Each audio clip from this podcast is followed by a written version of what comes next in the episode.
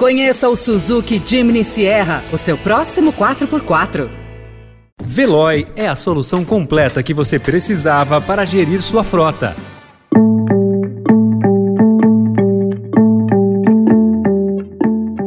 Olá, seja bem-vindo, seja bem-vinda. Começa agora mais uma edição do Notícia no seu Tempo. Esse podcast é produzido pela equipe de jornalismo do Estadão para você ouvir em poucos minutos as principais informações do jornal. Entre os destaques de hoje, Roberto Jefferson resiste à ordem de prisão com tiros e granada e deixa dois feridos. Bolsonaro chama aliado de bandido e cita mensalão e a análise de ministros sobre a reação do ex-deputado. Esses são alguns dos assuntos que você confere nesta segunda-feira, 24 de outubro de 2022.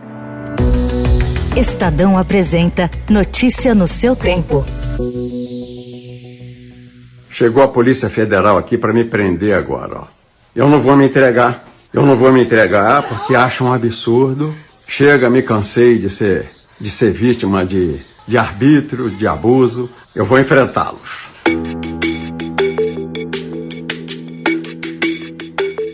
Um dia após insultar a ministra Carmen Lúcia, do Supremo Tribunal Federal, o ex-deputado Roberto Jefferson resistiu à ordem de prisão emitida pelo ministro Alexandre de Moraes, do STF, ontem com tiros contra policiais federais e a explosão de uma granada.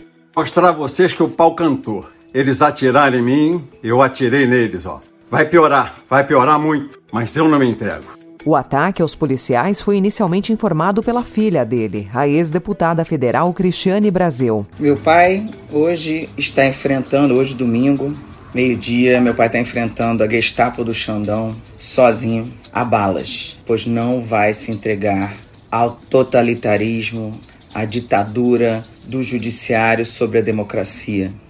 Dois agentes federais que foram a Levi Gaspariano, Rio de Janeiro, ficaram feridos, mas passam bem. Os ataques de Jefferson a Carmen Lúcia foram veiculados em vídeo na noite de sexta-feira.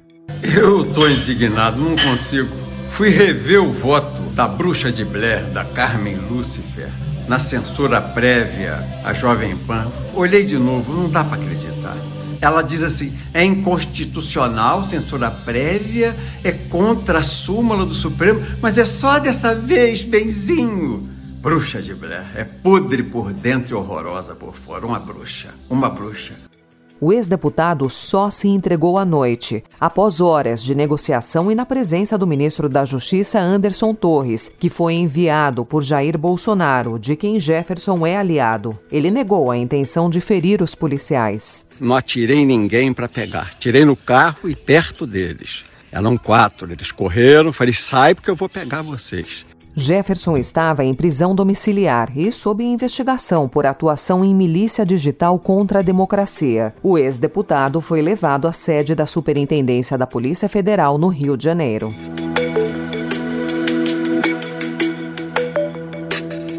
Depois de criticar a investigação que resultou na prisão de Jefferson, o presidente Jair Bolsonaro publicou um vídeo ontem à noite anunciando a prisão do ex-deputado. Roberto Jefferson acaba de ser preso. O tratamento dispensado a quem atira em policial é o de bandido. Presto minha solidariedade aos policiais feridos no episódio.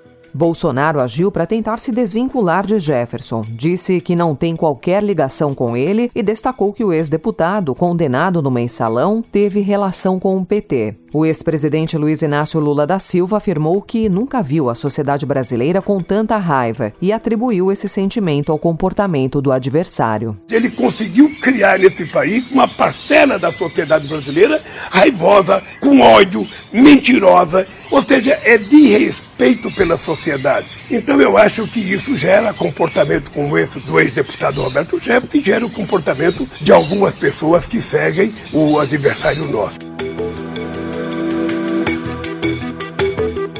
Ministros de cortes superiores acreditam que a reação de Roberto Jefferson vai gerar um efeito rebote para as investidas do bolsonarismo contra o STF e contra o TSE. A avaliação é de que a ação do PTBista deve manter a coesão dos tribunais sobre o assunto e tende a minimizar críticas feitas ao ministro Alexandre de Moraes, ao menos entre a parcela mais moderada da sociedade. Há nas cortes quem acredite ainda que a ação de Jefferson pode bloquear eventual apoio político ao Bolsonaro bolsonarismo de integrantes das forças de segurança, como Polícia Federal e Polícia Militar.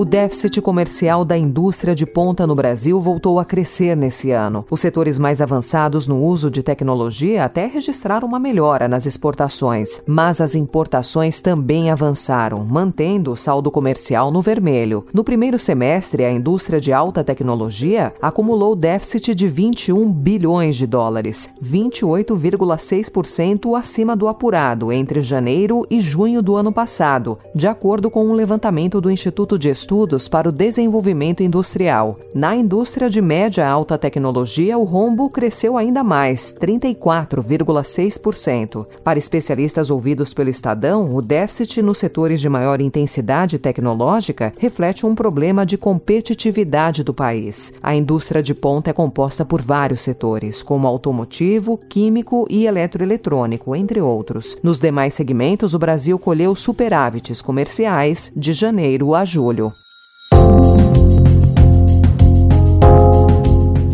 面对新征程上的新挑战、新考验，我们必须高度警醒，永远保持。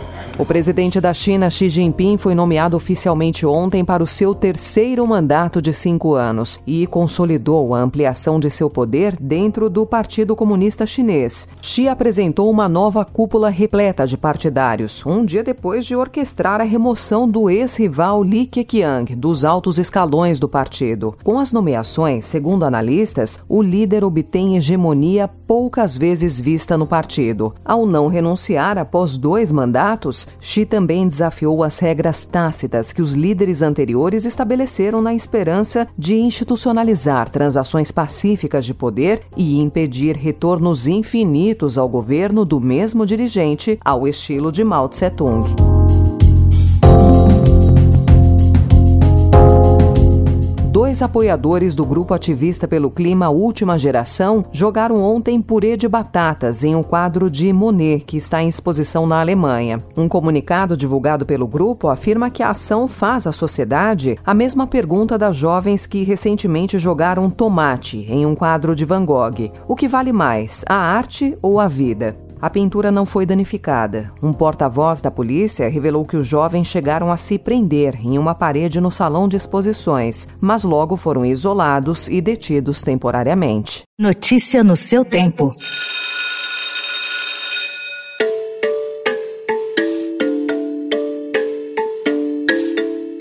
Atrasar em uma hora o início das aulas para adolescentes ajudou a melhorar o desempenho acadêmico e teve um impacto no humor dos estudantes. Segundo estudo feito no Brasil e publicado na revista científica Sleep Health, especialistas destacam a importância, especialmente nessa fase, da qualidade do sono para a memória e a absorção dos conhecimentos aprendidos em aula. Para os adolescentes, a Associação Brasileira do Sono e a Associação Brasileira de Medicina do Sono recomendam dormir pelo menos 8 8 horas por noite. Nos Estados Unidos, a Academia Americana de Pediatras recomenda que as aulas nas escolas não comecem antes das 8 ou 8 e meia da manhã. No Brasil, já existem instituições que resolveram atrasar um pouco o relógio, como o Colégio Castanheiras, em São Paulo. Para quem começa cedo, especialistas sugerem aos colégios realizarem atividades mais recreativas nas primeiras horas.